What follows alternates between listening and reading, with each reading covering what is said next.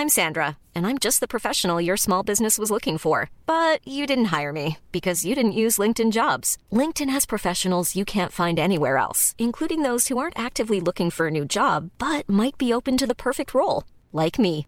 In a given month, over 70% of LinkedIn users don't visit other leading job sites. So if you're not looking on LinkedIn, you'll miss out on great candidates like Sandra. Start hiring professionals like a professional. Post your free job on linkedin.com/people today. Bonjour, je suis Clémence Bodoc. Je suis Esther Meunier, Vous écoutez Activiste une nouvelle approche de l'action politique. Elle devrait être en classe. La meilleure façon de se payer un costard, c'est de travailler. C'est papa et maman qu'on assassine. Vous vous transformez en véritable chien de garde de la police de la pensée. Le choc n'est pas un choc climatique. Et puis si on est au SMIC, eh ben faut peut-être pas divorcer non plus dans ces cas-là. Ou dans les milieux où il y a vraiment le pouvoir, il n'y a pas de femmes. Oh, ça suffit là.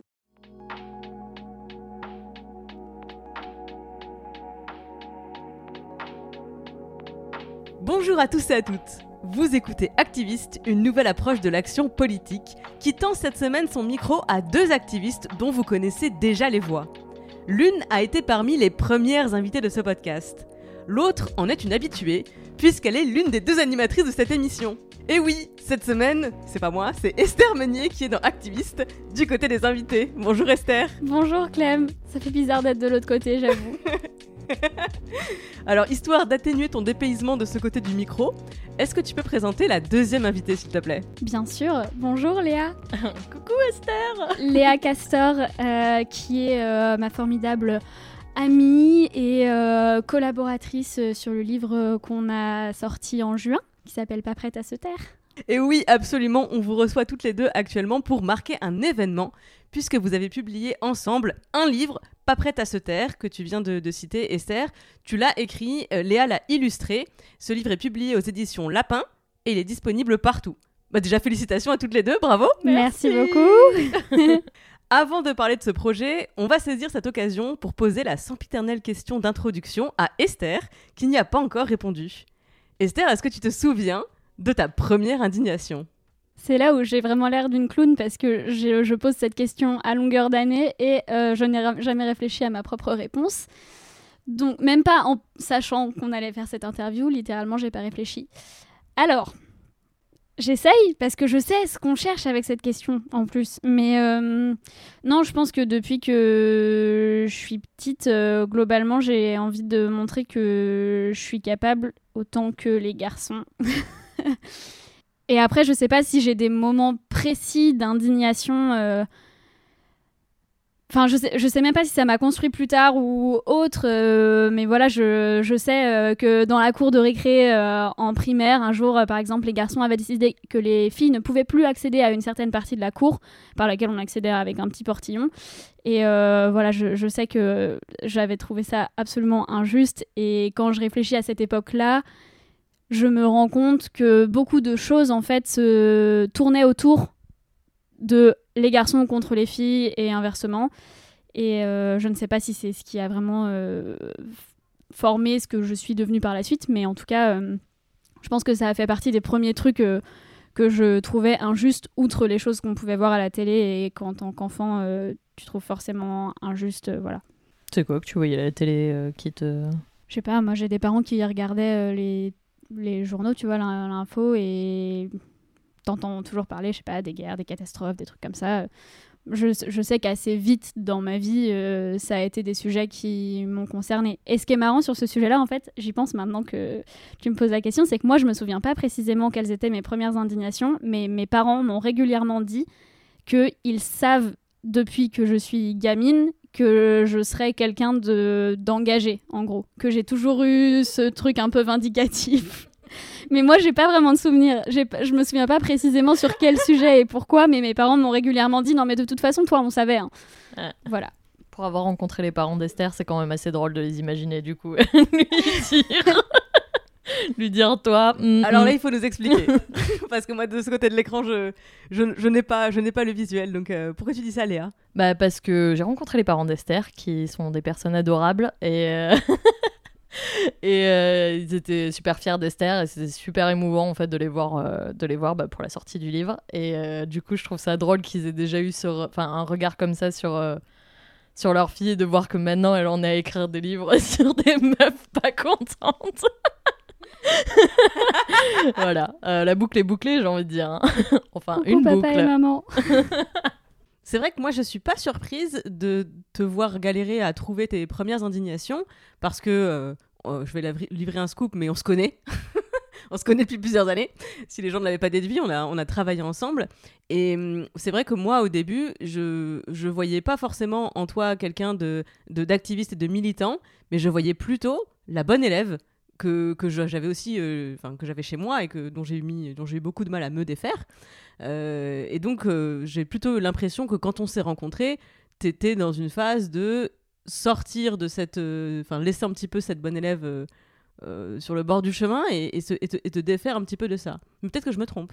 J'ai toujours été la bonne élève en termes de. C'est vrai que j'ai toujours travaillé pour avoir des bonnes notes, etc. En revanche, dès que j'étais gamine, s'il y avait un problème avec un prof ou autre, c'était moi qu'on envoyait euh, porter réclamation parce que, euh, soi-disant, euh, j'avais euh, les couilles pour le dire ou voilà, j'aime pas cette expression d'ailleurs. Pourquoi je dis les couilles pour le dire? J'avais les ovaires pour le dire.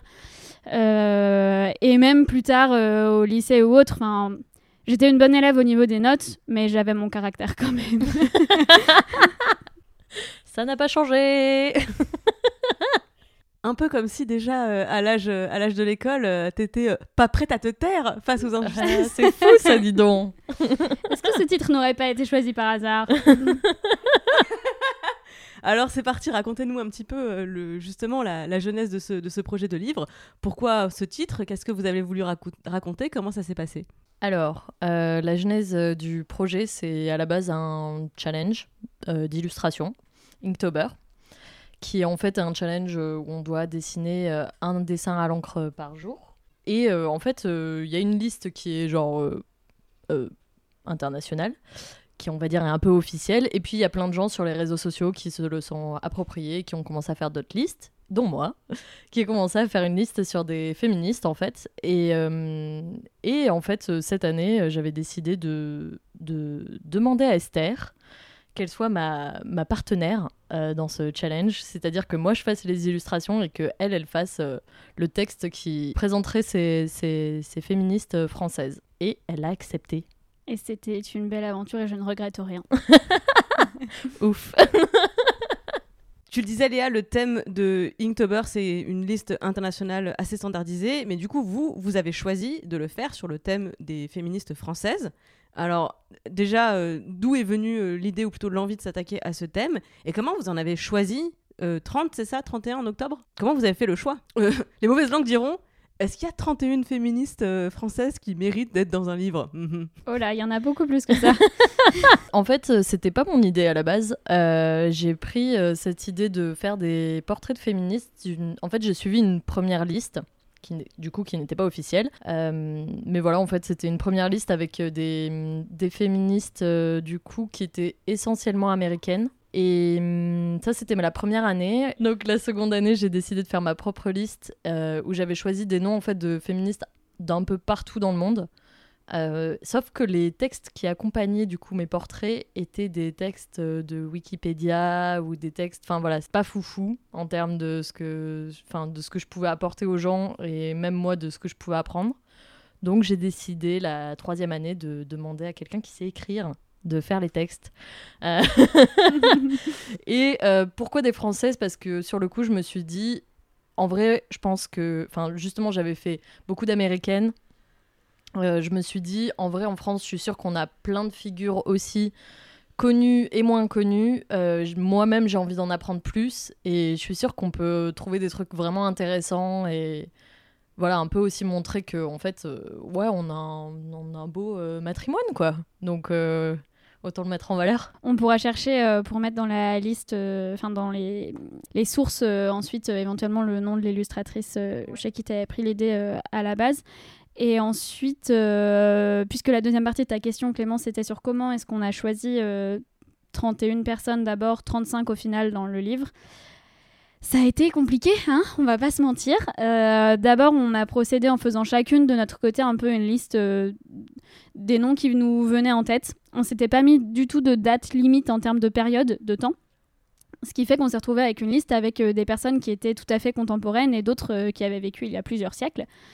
Et puis on s'est quand même, on s'est astreinte à essayer d'aller chercher pas que des noms qui qu'on connaissait et voilà et à, aussi euh, fouiller un peu euh, internet ou des archives ou autres pour trouver euh, des noms de, de femmes, notamment de femmes racisées, notamment de femmes racisées mais pas forcément contemporaines parce qu'elles existent en fait et qu'on voulait les mettre euh, aussi en avant. Et toujours sur la méthode, parce que j'ai fait une, petite boutade en disant euh, est-ce qu'il y, a- vraiment 35 féministes qui méritent d'être dans un, dans un livre Euh, En fait, la question sérieuse derrière, c'est puisque on les connaît pas, enfin elles sont pas présentes dans les devinettes des papiers d'apéricube, où elles sont finalement assez peu dans les, dans les questions des jeux télévisés ou même au triel poursuite.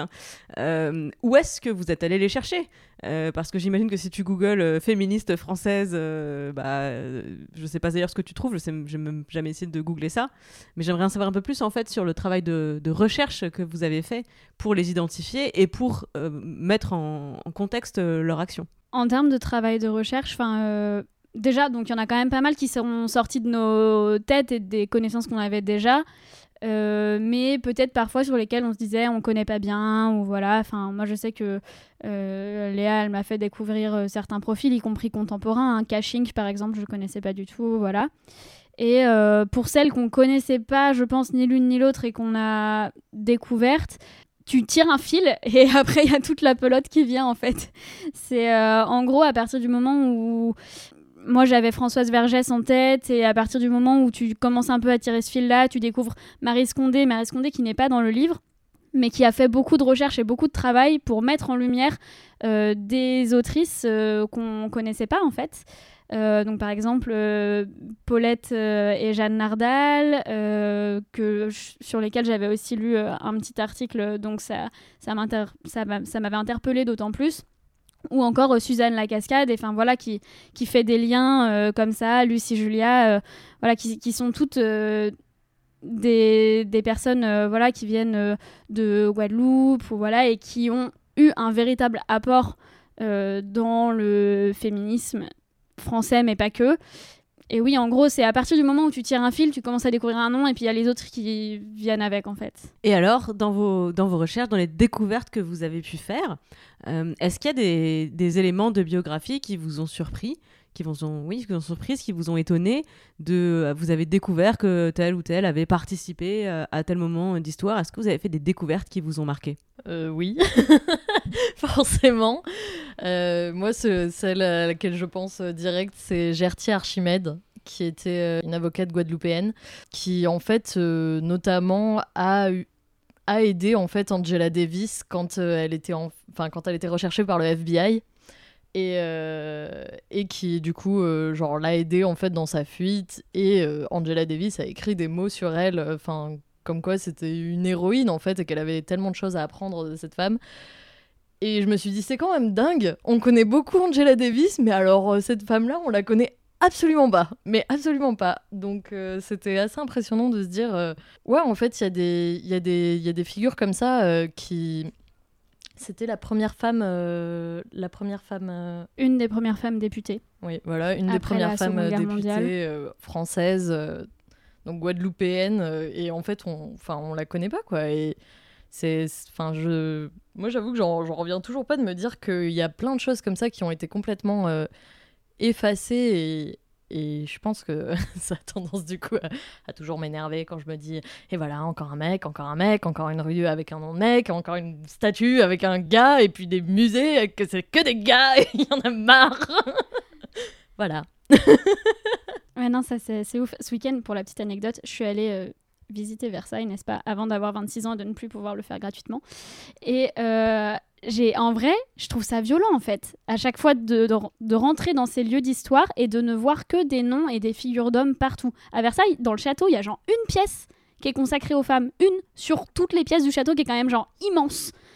Et enfin, je, je sais pas. Du coup, j'ai pris leurs noms en photo pour euh, les chercher. Donc voilà, on peut aussi trouver des noms en faisant ce genre de truc, euh, en allant chercher dans les petites notes de bas de page et les choses comme ça. euh, Celles dont on nous parle pas vraiment, mais dont on a écrit le, nom en bas, parce que quand même. Mais non, en vrai, euh, moi j'ai beaucoup de gratitude euh, par rapport aux personnes qui font de la recherche, parce que je pense que c'est elles les, premières à vraiment fouiller, à découvrir ces profils et à travailler dessus.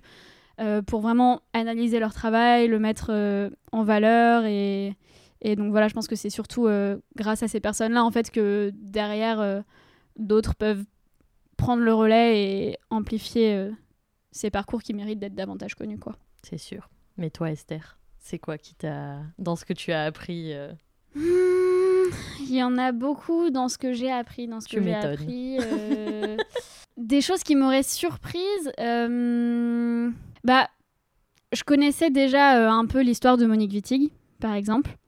Mais euh, je m'étais pas rendu compte à quel point ça avait dû être violent pour elle à l'époque. Euh, donc Monique Wittig, pour situer, c'est une féministe euh, donc française qui a beaucoup travaillé euh, notamment sur le système hétéropatriarcal, qui a écrit La pensée straight, qui est aujourd'hui un énorme classique, mais qui est resté très longtemps en fait assez, assez méconnu en France parce que Monique Wittig est partie poursuivre son travail de recherche, notamment à, ces sujets, à ce sujet-là, aux États-Unis.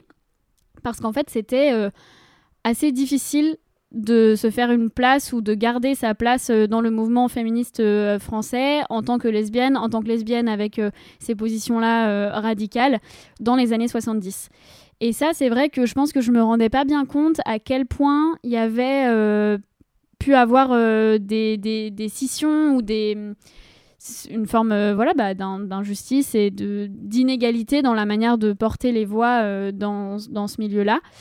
Euh, et j'ai vraiment bien aimé me, plonger un peu plus voilà dans son travail et dans son parcours et ça me tenait à cœur de la mettre dans la liste bah, notamment parce qu'elle a été longtemps invisibilisée en fait. Oui, c'est vrai qu'aujourd'hui, le, contexte, euh, c'est- c'est ra- c'est radicalement apaisé, j'allais dire. hein. C'est vrai que, par exemple, quand Alice Coffin a écrit un livre sur le génie lesbien pour donner de la place euh, aux femmes, au travail des femmes, à la pensée des femmes, bah, ça passe crème, hein, ça, ça cliffe pas du tout la société. Qu'est-ce qu'on en pense? Ouais. On va rire jaune euh, en guise de réponse. C'est un peu ça. Mais cela dit, moi, la différence que je vois, c'est que quand même, je pense qu'Alice Coffin a eu du soutien au niveau des féministes. Mhm. De différents féminismes. Bon, sûrement pas toutes. Mais au moins, euh, je pense qu'il y a quand même cette différence avec, euh, avec Monique Wittig, qui était même pas. Enfin, qui en fait faisait partie du MLF, hein, si je dis pas de bêtises. Et qui en fait n'en a plus fait partie, je pense, à cause aussi de ce genre de scission, quoi. Donc, euh, bon, maintenant, on est un peu plus groupés. On, croise les doigts pour l'être un peu plus. Attendez, on va en parler, euh, puisque ce podcast est une émission euh, qui a- propose une nouvelle approche de la politique. Euh, et j'aimerais savoir si vous considérez que votre livre est politique. Est-ce que la publication de ce livre est une démarche politique? Oui, je pense que je pense que oui quand même. Je pense que justement à un moment où euh, on nous dit que euh, c'est bon, ça suffit, vous, les femmes vous prenez assez de place, et à un moment où tu parlais d'Alice- Coffin, euh, on euh, se fait taper dessus quand on dit qu'on ne lit des livres écrits que par des femmes parce qu'on a besoin de nourrir notre imaginaire de ça. Oui, je pense que c'est politique de dire on fait un livre pour parler de femmes, de femmes qui n'ont pas voulu se taire, qui ont porté leur voix et leur combat et qui les portent encore parce qu'il y a quand même beaucoup de contemporaines dans ce livre aussi. Et, euh, et que voilà, on, on prend cette place-là et rien que le fait de prendre la place, je pense que c'est politique, oui. Puis même, je trouve que les personnes qu'on a choisies, quand même, c'était des personnes militantes, enfin qui le sont toujours d'ailleurs pour certaines. Donc il y avait quand même un propos politique aussi de base dans les profils qu'on a cherchés, euh, qui était, enfin voilà, parce qu'on aurait pu, euh, je sais pas, euh, voir plus large et se dire justement que ça pourrait, ça aurait pu être des scientifiques, ça aurait pu être, enfin voilà, des, enfin de de tout domaine et on a quand même plutôt choisi des militantes en fait, des personnes qui avaient un discours politique. Oui, tout à fait. On a choisi des personnes qui se sont battues euh, pour leurs droits et pas que pour les leurs d'ailleurs, souvent. Et euh, c'était, oui, je pense c'était la visée qu'on avait. On voulait des féministes, quoi, des personnes qui étaient engagées et qui avaient une parole euh, forte pour l'émancipation, je dirais. Du coup, j'aimerais bien savoir quelle est la définition que vous faites l'une et l'autre du mot politique. Qu'est-ce que ça vous inspire À toi l'honneur. Ah ouais, super Esther, merci. tu la sens, la meuf courageuse qui pose cette question-là vraiment tout le temps et qui est là genre, donnez-moi vos réponses car euh, je n'en ai pas. C'est ce que j'allais dire, c'est pas ton podcast. euh. Est-ce que je peux aussi balancer parce qu'elle est diplômée de Sciences Po Sciences politiques Ça va là Alors, qu'est-ce qui est politique? Euh, Le truc qui qui me vient, c'est genre tout, tout est politique, tout. Mais pourquoi tout est politique? Mais je, je sais pas, genre, je me sens un peu biaisée aussi parce que je viens d'une famille qui est très politisée, justement, dans le sens où, euh, voilà, mes parents euh, sont communistes, donc euh, déjà, ça, ça menait une couleur assez rouge dans la famille. Et donc, j'avais déjà, en fait, cette vision, je pense, depuis toute jeune, que tout était politique. C'est-à-dire que mes parents, la vision qu'ils avaient de leur, leur manière, en tout cas, d'interagir avec d'autres personnes, euh, leur manière de se comporter, était politique, avait des conséquences, euh, se plaçait dans quelque chose d'assez grand et enfin d'assez large. Et du coup, euh, voilà, avec souvent une vision des autres et de comment on se place par rapport à eux et en termes de droit aussi, je pense, beaucoup. De droit et ouais. Du coup, je pense qu'il y a. Enfin, moi, y a, je pense que j'ai toujours eu ce truc-là, même, on va dire, par tradition familiale un peu, qui fait que, ouais, c'est un, un peu ça. c'est un peu un grand tout. Je pense que pendant longtemps, j'ai essayé de m'en défaire, parce que justement, par opposition à ma famille, il y avait un côté... euh, Voilà, bah, typiquement, quand j'ai commencé à me poser des questions sur la féminité, ce que ça voulait dire pour moi, etc., euh, je l'ai pris par un prisme très intime, et en me disant, non, non, ça concerne que moi. Je me rappelle très bien de ce moment où mon frère m'a dit genre euh, mais c'est enfin en fait c'est l'intime c'est politique. Et moi je dis ah, non pas du tout c'est juste intime lâche-moi les baskets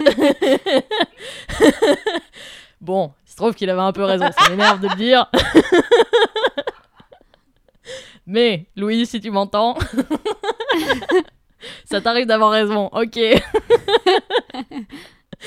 non mais voilà en tout cas euh, moi j'ai commencé enfin je pense que j'ai eu un moment de à me dire genre non c'est pas vrai ce que je fais euh, n'est pas forcément politique. Il se trouve qu'en tant que femme souvent quand on se bat pour euh, ce qui nous paraît juste et ce qui nous paraît ouais en fait ce qui nous paraît juste ben souvent ça devient très politique en fait. Malgré nous des fois hein. on aimerait bien que ce soit juste intime justement mais en fait non ça ça, ça l'est très rarement Bien sûr que si, t'as répondu. Je sais pas, euh, je sais à peine euh, ce que je peux ajouter par-dessus.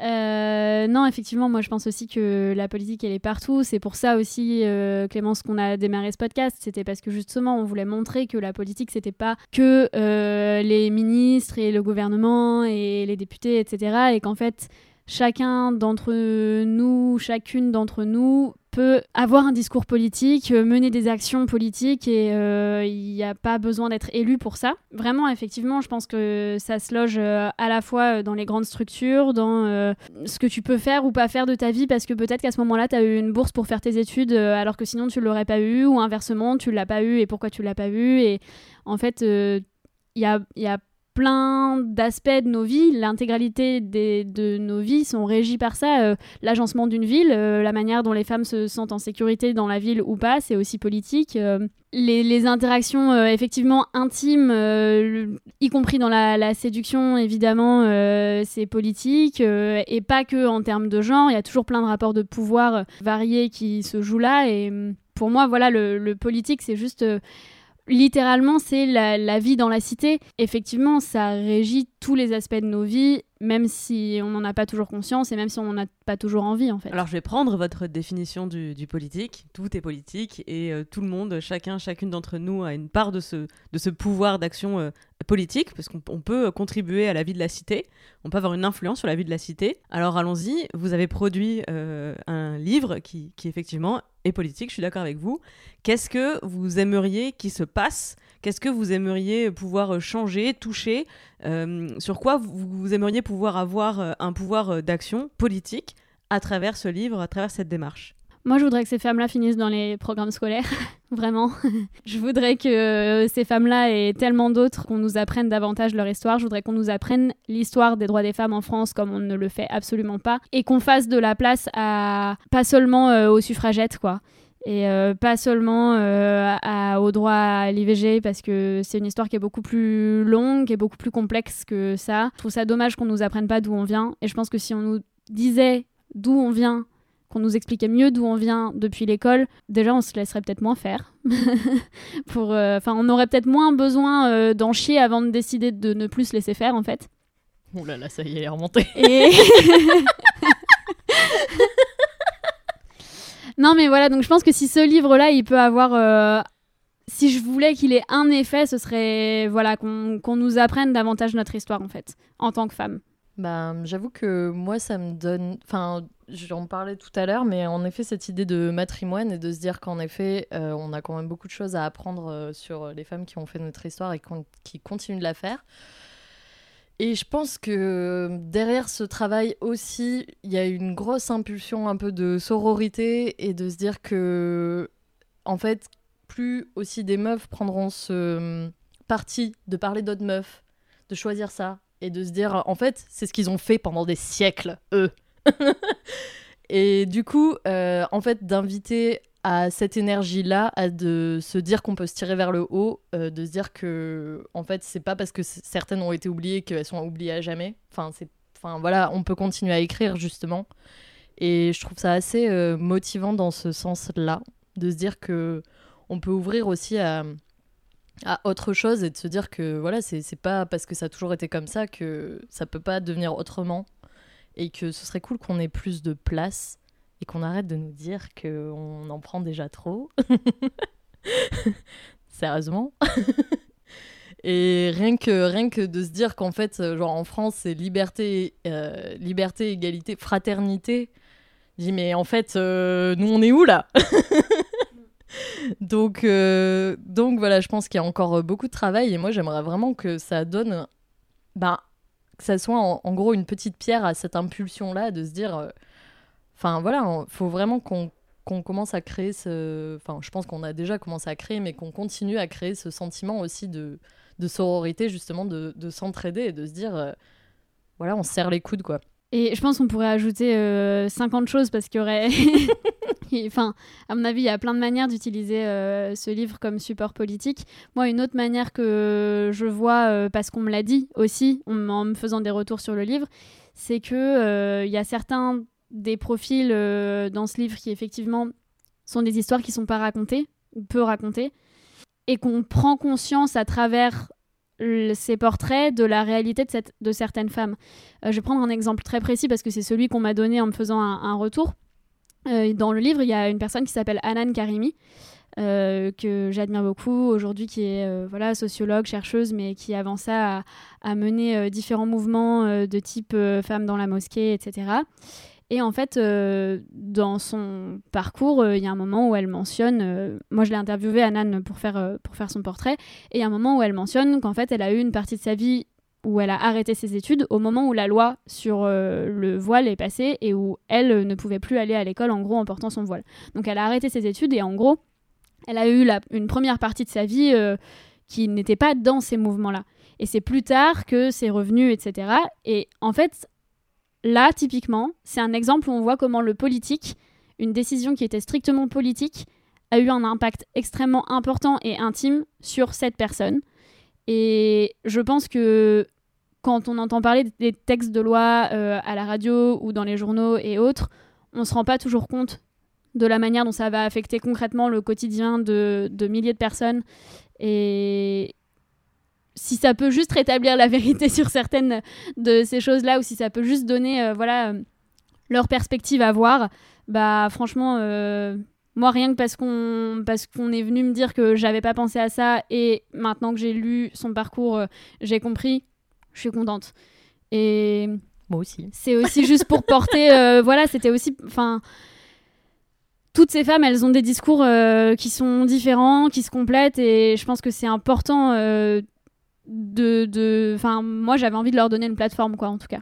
Bah, je vous rejoins complètement sur ce que vous, vous venez de- d'expliquer. c'est vrai qu'on manque de, de ce matrimoine, on manque de, ce, de cette vision sur d'où on vient. Euh, J'allais dire, nous les femmes, globalement, hein, tout, tout ce qui n'est pas euh, des, des hommes cisgenres hétérosexuels, euh, puisque c'est l'histoire qu'on qu'on apprend, c'est essentiellement euh, la leur. Alors, on est où là-dedans bah, Dans le masculin universel, mais effectivement, des, des ouvrages comme le vôtre montrent que ce masculin universel, peut-être qu'il englobe tout le monde, mais il, il empêche en tout cas de mettre en lumière tous ces, ces individualités qui contribuent aussi euh, à, à ce grand tout, à ce grand, euh, grand collectif. Donc, euh, ben, pour ma part, en tout cas, je vous remercie énormément pour ce, pour ce travail. À, à pas grand-chose de lancer une pétition pour que les manuels scolaires incluent les profils de pas prêt. Euh, si quelqu'un écoute ce podcast, euh, a envie de s'en charger, lancez donc la pétition, taguez-nous sur euh, les réseaux sociaux. T'inquiète qu'on va relayer ça à balle. Je voudrais revenir au titre de, ce, de cet ouvrage, ce titre que vous avez, que, que vous avez choisi, parce que finalement, le, je trouve que le titre, il il est, c'est déjà presque un slogan, c'est déjà presque un, un slogan politique, et c'est, déjà presque un acte de résistance, parce que c'est quelque, enfin, pas prête à se taire, euh, comme si l'injonction qu'il fallait, euh, qu'il fallait combattre, c'était celle de rester silencieuse, de rester cachée. C'était, c'était votre intention, ou quelle était l'intention derrière ce titre? Oh oui, c'était plutôt l'intention. Le petit regard de connivence avec- entre Léa et moi au moment où tu nous, où tu nous dis ça. que c'est un slogan. Bah oui, en fait, c'est un slogan de manif. hein. Donc, euh, en fait, euh, à la base, c'était fier, vénère, pas prête de se taire. Voilà. Donc, euh, on a trouvé ça après avoir regardé quelques, bah ouais, quelques affiches de manif, etc. On s'est dit, waouh, quand même, ça, ça, ça sonne bien. Et puis. euh, Puis en fait, ça traduit vraiment ce que ce qu'on a envie de dire, quoi. C'est-à-dire que en fait, c'est des femmes qui ont parlé et qui se sont battues pour leurs droits. Il y en a eu. On ne les connaît pas, mais il y en a eu. Euh, ça ne les a pas empêchés justement de, de, de parler et de se battre. Euh, du coup, il y avait vraiment cette idée euh, d'héritage qui nous plaisait beaucoup. Et puis en fait, enfin voilà, ça, c'est c'est exactement ça. C'est en tant que femme, on est plutôt, enfin, on nous demande plutôt en général de fermer notre bouche, d'être jolie, tout ça. Euh, et bon, bah là, on avait clairement des exemples de personnes qui n'ont absolument pas fait ça. Et, et on avait envie de faire la même chose, en fait, hein, euh, concrètement. Donc, euh, voilà. C'était complètement un slogan. Et... Mm. Oui, c'était un slogan et puis ça, ça recoupait bien cette idée de parole en fait qui est hyper centrale dans le livre aussi. C'est-à-dire que dans tous les portraits, il y a beaucoup de citations. Et euh, pour les écrire, j'ai écouté énormément d'interviews, lu beaucoup d'interviews, euh, lu ce qu'elles-mêmes avaient écrit, euh, de leurs idées, mais aussi de leur propre vie. J'ai interviewé toutes celles que je pouvais interviewer, c'est-à-dire quasiment la totalité des personnes qui sont vivantes et qui sont présentes dans ce livre. Et en fait, bah ouais, vraiment, c'était important pour nous que, que le titre traduise le fait qu'elles allaient raconter leur histoire à travers leurs propres mots et leurs propres voix. Le sous-titre du livre, c'est Portrait de féministes en citation. Et voilà, elles nous ont confié euh, leurs mots pour la plupart euh, pour, voilà, pour qu'elles puissent raconter leur vie comme elles l'avaient vécue et pas seulement à travers euh, d'autres voix qui pourraient les déformer ou autre. Alors évidemment, il y a de la subjectivité hein, c'est moi qui, in fine, choisis les citations, euh, les agences euh, met les textes entre, etc. Mais ça reste leur parole. Et c'était vraiment important pour nous d'avoir cette démarche de- d'essayer de, leur voler la moins possible, entre guillemets. Donc, pas prête à se c'était aussi ça. C'était aussi. euh, fallait que ça ait un lien avec ce qu'elles ont dit elles-mêmes et aussi, comme disait Léa, avec cette, cette dimension d'héritage, puisque même si c'est pas euh, explicité clairement dans le livre, en fait, euh, il y en a plein qui se renvoient la balle euh, d'un siècle à un autre ou même juste de quelques années à une autre ou qui sont contemporaines toutes les deux et qui travaillent énormément toutes les deux. Enfin, il y a plein de, de pères et plus que de pères en fait comme ça que qu'on pourrait faire. Lucie Julia, Gertie Archimède, euh, enfin euh, et Grassley aujourd'hui, euh, Olympe de Gouges, Benoît de Groux. Euh, Olympe de Gouges, c'est sa déclaration universelle des droits des femmes. C'est Benoît de Groux qui, qui la ressort du fin fond de l'histoire, quasiment, je crois, deux siècles plus tard, quoi, après son écriture. Donc voilà, c'était tout ça que le titre portait. Mais alors justement, est-ce que euh, l'histoire se répète dans un cercle vicieux où on- chaque nouvelle crise renvoie les femmes à la case départ ou à peine plus loin de, la ligne de départ? Ou est-ce que on progresse euh, vraiment? Esther, c'est une question que tu connais puisqu'on la pose très régulièrement dans ce podcast. Est-ce que vous avez eu des moments de découragement? Est-ce que le fait d'avoir produit ce travail vous a confronté à ce, découragement? Euh, Si oui, comment vous en êtes sorti? Sinon, quel est votre secret? Ok. Passion poser quatre Euh, questions en une, hein, je... vous, aurez, vous aurez remarqué. On va s'en sortir, on va s'en sortir. Alors, la première question. je me rappelle déjà plus. Le découragement. Non, mais en gros, l'idée, c'est voilà, Mm. est-ce qu'on est.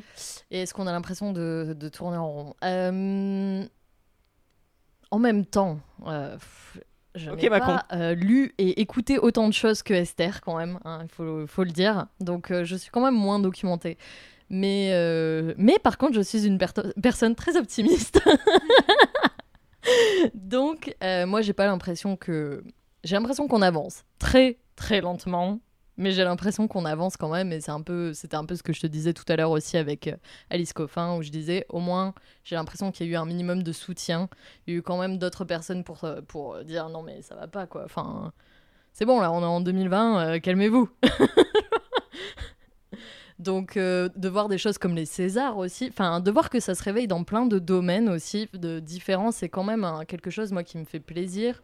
Typiquement, je travaille actuellement avec le CNRS, donc euh, au niveau des recherches, donc des scientifiques qui font de la recherche dans le numérique, et de voir qu'en fait il y a une cellule parité, qu'il y a une envie de que ça bouge, qu'on bouge ces lignes là où il y a très peu de femmes, et de se dire, en fait, dans les sciences aussi, c'est important qu'il y ait des femmes, c'est important qu'il y ait ce regard-là, c'est important qu'on arrête les biais. euh, biais euh, sexistes en fait donc euh, je j'ai l'impression quand même que qu'il y a de plus en plus de personnes conscientes de ces problèmes là euh, bon, après, euh, voilà, ça, ça, ça rame, euh, ça rame, hein, on est... ça rame toujours, mais, mais moi, je, enfin, voilà, je, moi, je peux pas m'empêcher de me dire que quand même ça avance et que ça me, ça me donne envie d'en faire partie. Et je pense que, justement, quand tu disais dans les solutions, ben, typiquement, de se rassembler, ça fait quand même... ça fait quand même du bien, quoi. Et typiquement, ce projet-là, entre le fait qu'on ait travaillé à deux avec Esther, euh, qui était déjà, enfin, on avait déjà envie depuis un moment de travailler ensemble, et je pense qu'on s'est quand même retrouvé très tôt sur notre militantisme euh, quand on était à Mademoiselle déjà. Et le fait qu'on commence aussi à contacter d'autres féministes, que Esther a interviewé, etc. Mais en fait, de sentir que ben, ces personnes-là aussi étaient intéressées par le projet, trouvaient ça cool, euh, étaient émues pour certaines, enfin. Donc il y avait quand même euh, un, truc aussi de, solidarité qui, naissait et qui faisait ah ouais on fait pas ça pour rien en fait. Enfin ne serait-ce que pour la personne qui te dit euh, justement euh, merci. Enfin je suis je suis trop contente d'en faire partie ou euh, c'est trop bien en fait qu'on commence à, faire des choses comme ça et que enfin en tout cas que enfin voilà c'est ça de faire partie de ce tout là je pense que ah ça donne un peu de ça donne un peu d'engrais quoi. Ouais, c'est clair. Euh, ouais, pour répondre à la question aussi, c'est vrai que je sais pas si l'histoire est cyclique comme tu le disais. En tout cas, elle est pas linéaire, je pense.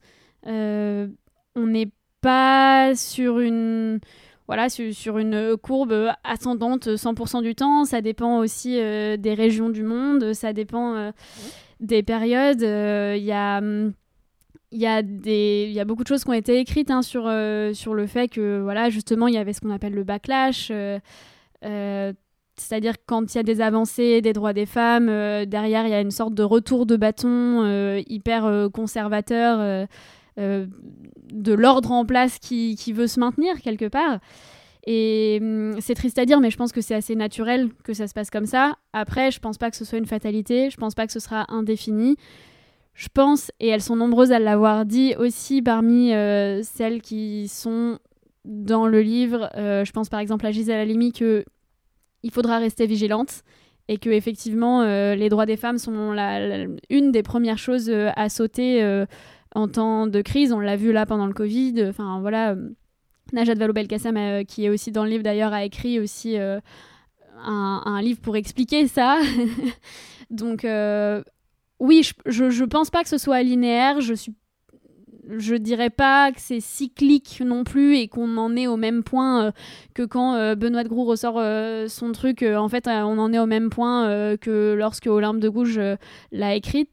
Mais, mais c'est clair que voilà, c'est pas, c'est pas un long fleuve tranquille comme chemin et ça demande des efforts immenses à beaucoup de gens. Et c'est vrai que face à presque l'obscurantisme euh, qu'on peut voir euh, chez certains, chez certaines euh, aussi. Parfois, tu as vraiment envie de baisser les bras. Et face à ça, moi, ce que j'ai envie de faire, c'est. En fait, pour moi, ce livre, il a aussi un peu été un refuge, hein, honnêtement. Parce que aller s'inspirer des vies de ces personnes-là qui, justement, n'ont jamais baissé les bras, qui, justement, ont continué de se battre, qui continuent de se battre aujourd'hui, c'est vraiment hyper régénérant le faire avec Léa, effectivement, c'est hyper enthousiasmant. Enfin, on est amis, on s'adore. Euh, quand ça va pas, on est capable euh, de se soutenir euh, toutes les deux. Enfin, voilà quoi, ça, ça, permet aussi quand même de. Enfin voilà, on a, on a partagé beaucoup de choses quand même, je pense, dans le processus de création de ce livre. Et, et franchement, enfin, je suis trop contente de l'avoir fait avec toi, Léa. Oh, merci. Et.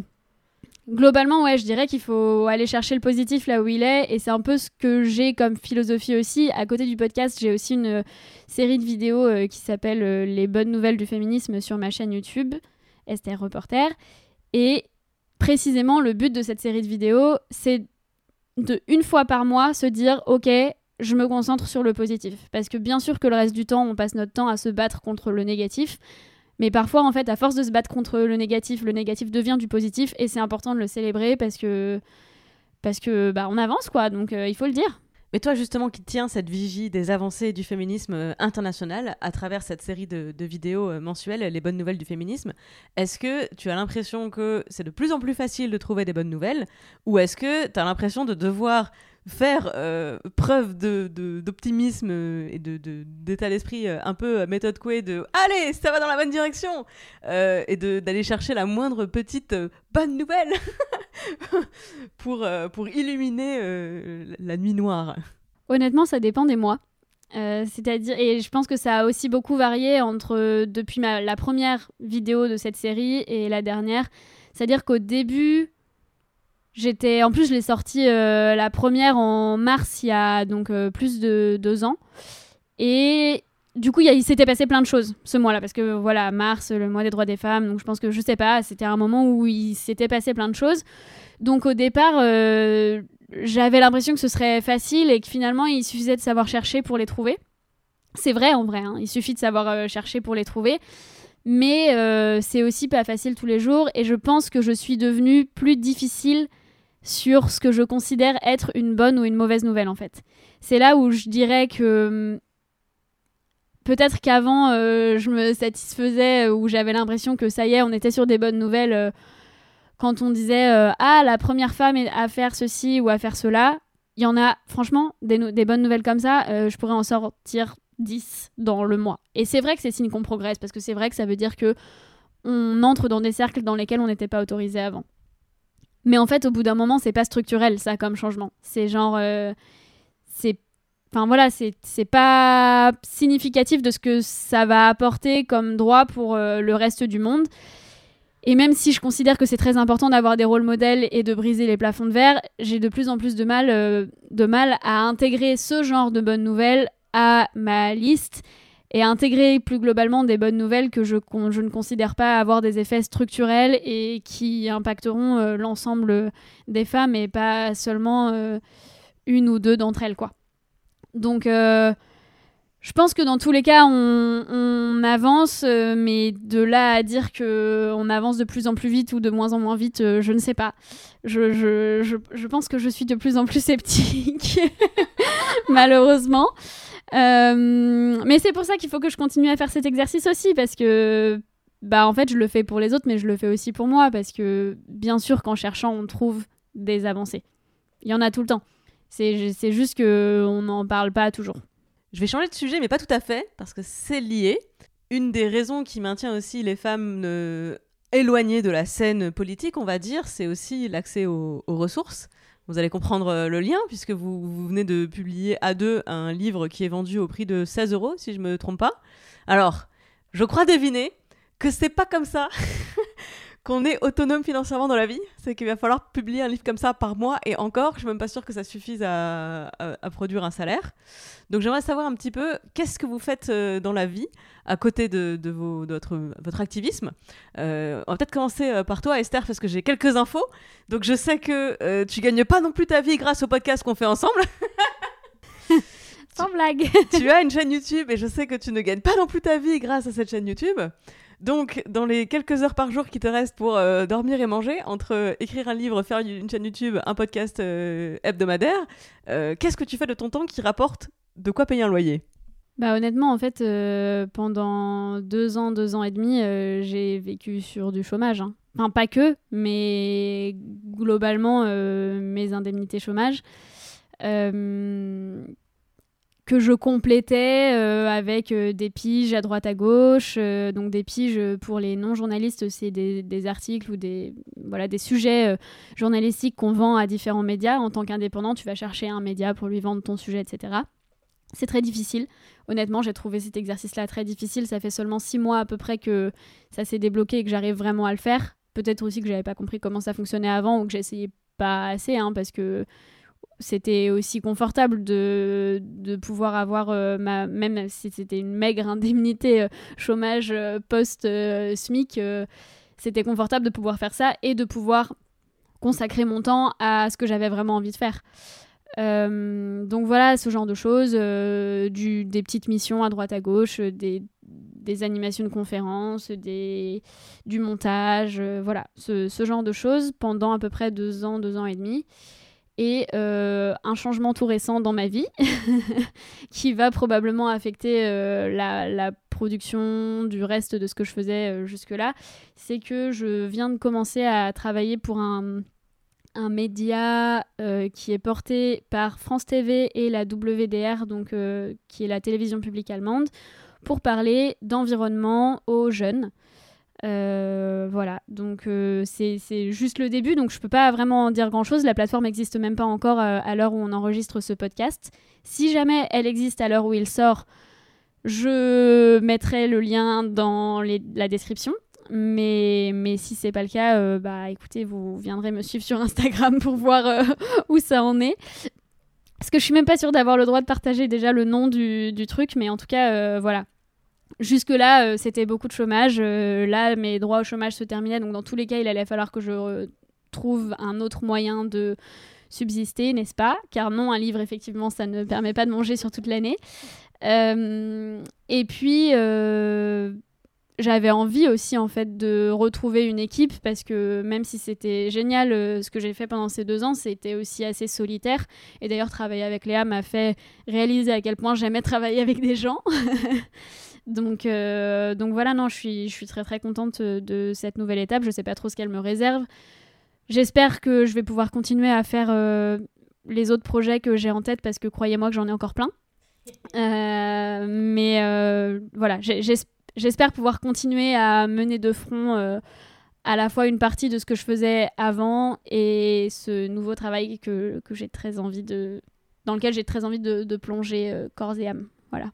Je voudrais juste préciser pour que personne ne s'imagine que tu vivais euh, euh, comme une reine au, au chômage, que comme tu l'as dit, tu étais avant au SMIC, c'est des droits de chômage qui viennent d'un SMIC, donc c'était moins qu'un SMIC à Paris. Donc euh, voilà, je voulais pas que les gens puissent imaginer que tu as fait deux ans euh, de pacha et que c'était Ah non, plutôt moi, pourquoi? un palace 150 mètres carrés à côté de la Tour Eiffel Et par ailleurs, j'ai oublié de préciser que tu as une page Patreon et que toutes celles et ceux qui euh, aiment Activiste, aiment te suivre notamment sur Instagram et sur YouTube et qui aiment ton travail, peuvent te soutenir, notamment en contribuant à ton Patreon, parce qu'effectivement, euh, bah, plus tu auras de ressources euh, par ce, par ce biais-là, et plus tu seras libre du choix de tes sujets, de l'occupation de ton temps euh, et des productions que tu pourras, que tu pourras faire.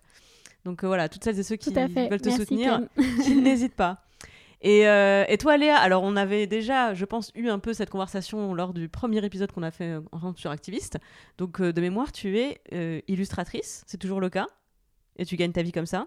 Et oui. Euh, fou, mais oui. Bravo C'est ce qui a changé en fait depuis la dernière fois. euh, parce que je pense que quand on avait fait le premier activiste, je sortais tout juste de. Non, peut-être pas tout juste, je sais plus.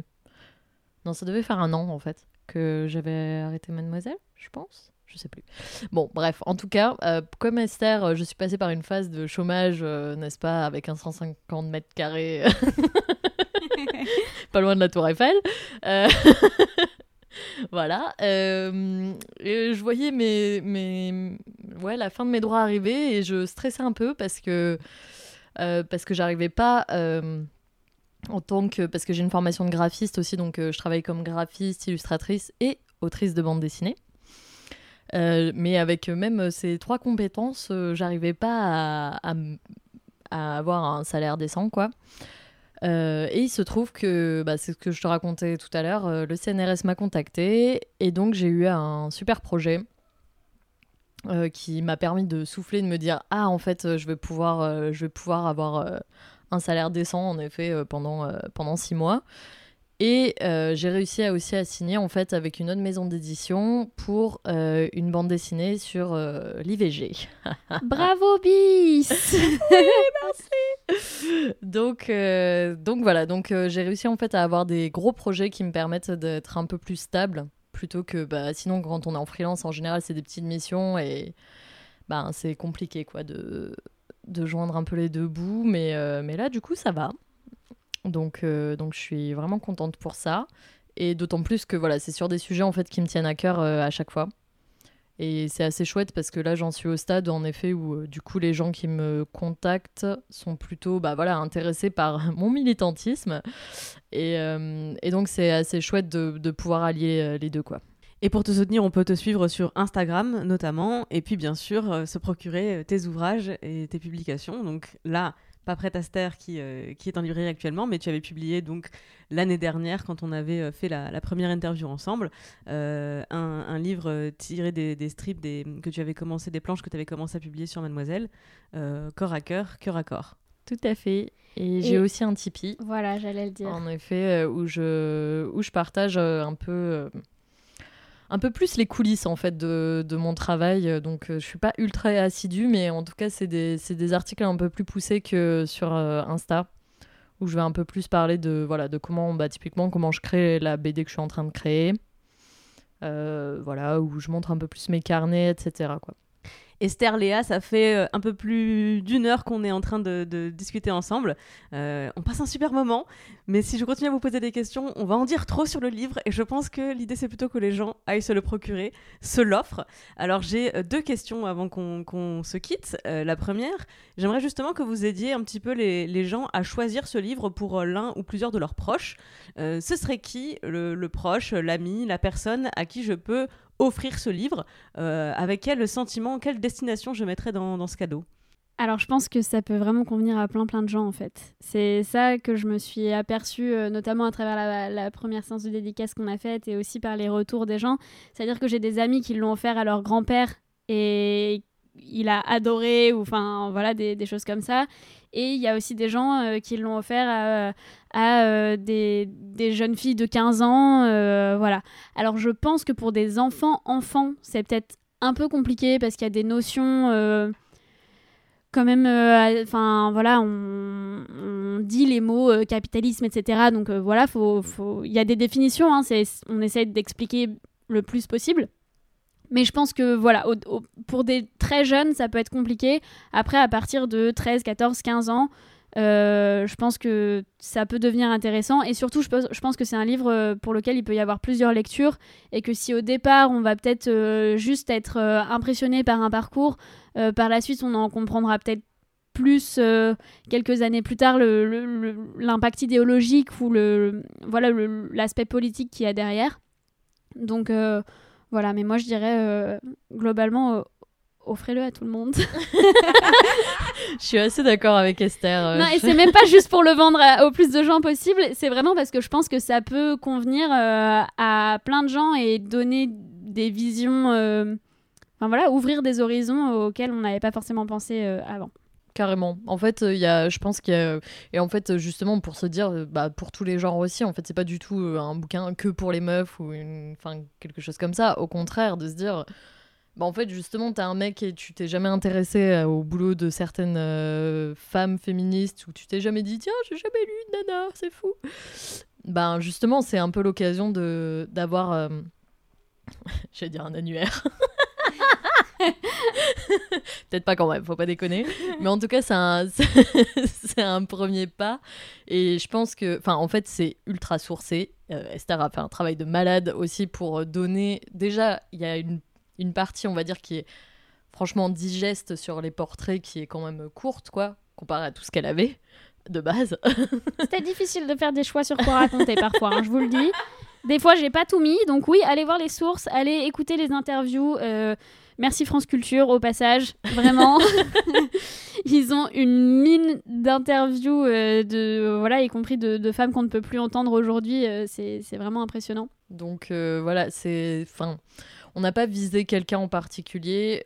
justement, je pense que l'idée c'était d'ouvrir au maximum. Et je pense que ça marche plutôt bien parce que, parce que justement, il a ce côté un peu juste digeste, de se dire genre, c'est pas très long, il y a des images, c'est coloré, ouh, c'est joli. Effectivement, je Et confirme. en je même temps, c'est un vénère. très bel objet. C'est vraiment un très bel objet et je trouve d'ailleurs que en vrai son prix est très très raisonnable par rapport euh, à, la, à la beauté euh, de- du livre, euh, aux couleurs, à la mise en page. Enfin, je trouve vraiment que c'est un, en plus d'être très intéressant et d'avoir la portée politique que vous avez très bien expliqué tout à l'heure, en plus il est très beau. Trop bien, merci. Ça, c'est voilà, c'est le travail de Léa, le fantastique travail de Léa.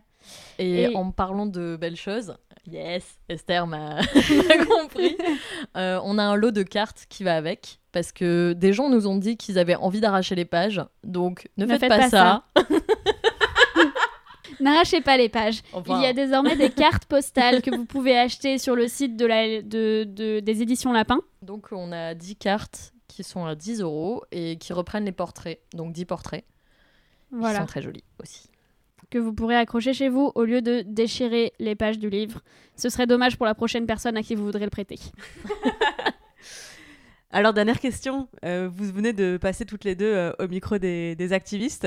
Parmi toutes les femmes, toutes les féministes que vous avez euh, recherchées pour, ce, pour cet ouvrage, qui vous auriez aimé entendre au micro des activistes? Plusieurs réponses possibles parce que je ne suis pas cruelle.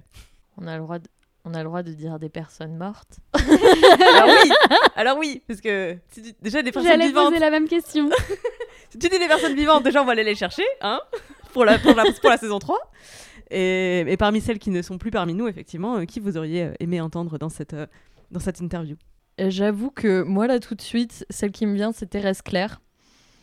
Parce que, euh, parce que bah, je pense euh, aussi dans le feu du, dans le feu du travail, hein, parce qu'il faut savoir qu'on a fait ce livre en 4 mois quand même avec Esther.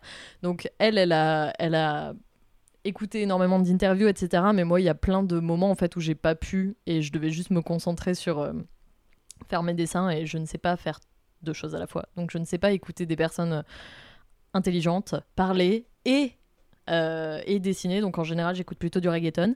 Et pas très sympa pour les chanteurs de reggaeton, mais globalement, les paroles sont pas ouf, hein, on va pas se mentir. donc, euh, donc, si vous avez des chanteuses de reggaeton qui sont féministes, je prends. Et euh, Et globalement, euh, voilà, je sais que Thérèse Claire, euh, je pense que c'est. j'a- J'aurais bien aimé l'entendre euh, et il faudra juste que je regarde les sources d'Esther. Voilà, je sais, je sais, mais voilà. Je pense que c'est une personne qui avait l'air très inspirante et qui avait l'air d'avoir beaucoup d'opinions et beaucoup de vies différentes. Donc, euh, quel- enfin, ouais, euh, ça, ça a quelque chose de, de fascinant pour moi qui n'ai pas eu le temps de vraiment me plonger encore dans son travail. Euh, ouais, c'est une question difficile. Je pense que bah, forcément, en fait, les, les réponses qui me viennent en premier, euh, c'est plutôt des, des personnes qui sont décédées parce que les autres, j'ai pour la plupart eu la chance de leur parler déjà. Donc, euh, il y en a même d'ailleurs plusieurs euh, dont je j'ai, fait l'interview pour activiste et je me suis servi de cette interview-là pour le livre. C'est le cas par exemple de Françoise Vergès, euh, c'est le cas de Najat Vallaud-Belkacem, enfin voilà euh, Aïssa Maïga, enfin voilà, donc il y en a certaines qui ont déjà leur, leur numéro d'activiste. Pour les autres, j'aurais vraiment aimé pouvoir, je voudrais pouvoir retourner dans le passé et tendre mon micro à Suzanne Lagascade, qui est donc euh, la, première femme noire à avoir écrit un roman en France, euh, qui est un roman euh, qu'on qualifie aujourd'hui de, prémisse de la négritude. Et c'est vrai que c'est bizarre de se dire il n'y a pas eu tellement de, liens par la suite, bah, en fait parce que son travail a été invisibilisé comme pour le reste. Oui, donc non, Suzanne Lacassiade, euh, vraiment pour ça, parce qu'elle a été tellement invisibilisée que je pense qu'elle aurait encore tellement de choses à dire qu'elle n'a pas pu dire à l'époque et qu'elle aurait vraiment mérité qu'on lui tende le micro pourtant. Et aujourd'hui, euh, je dirais plutôt...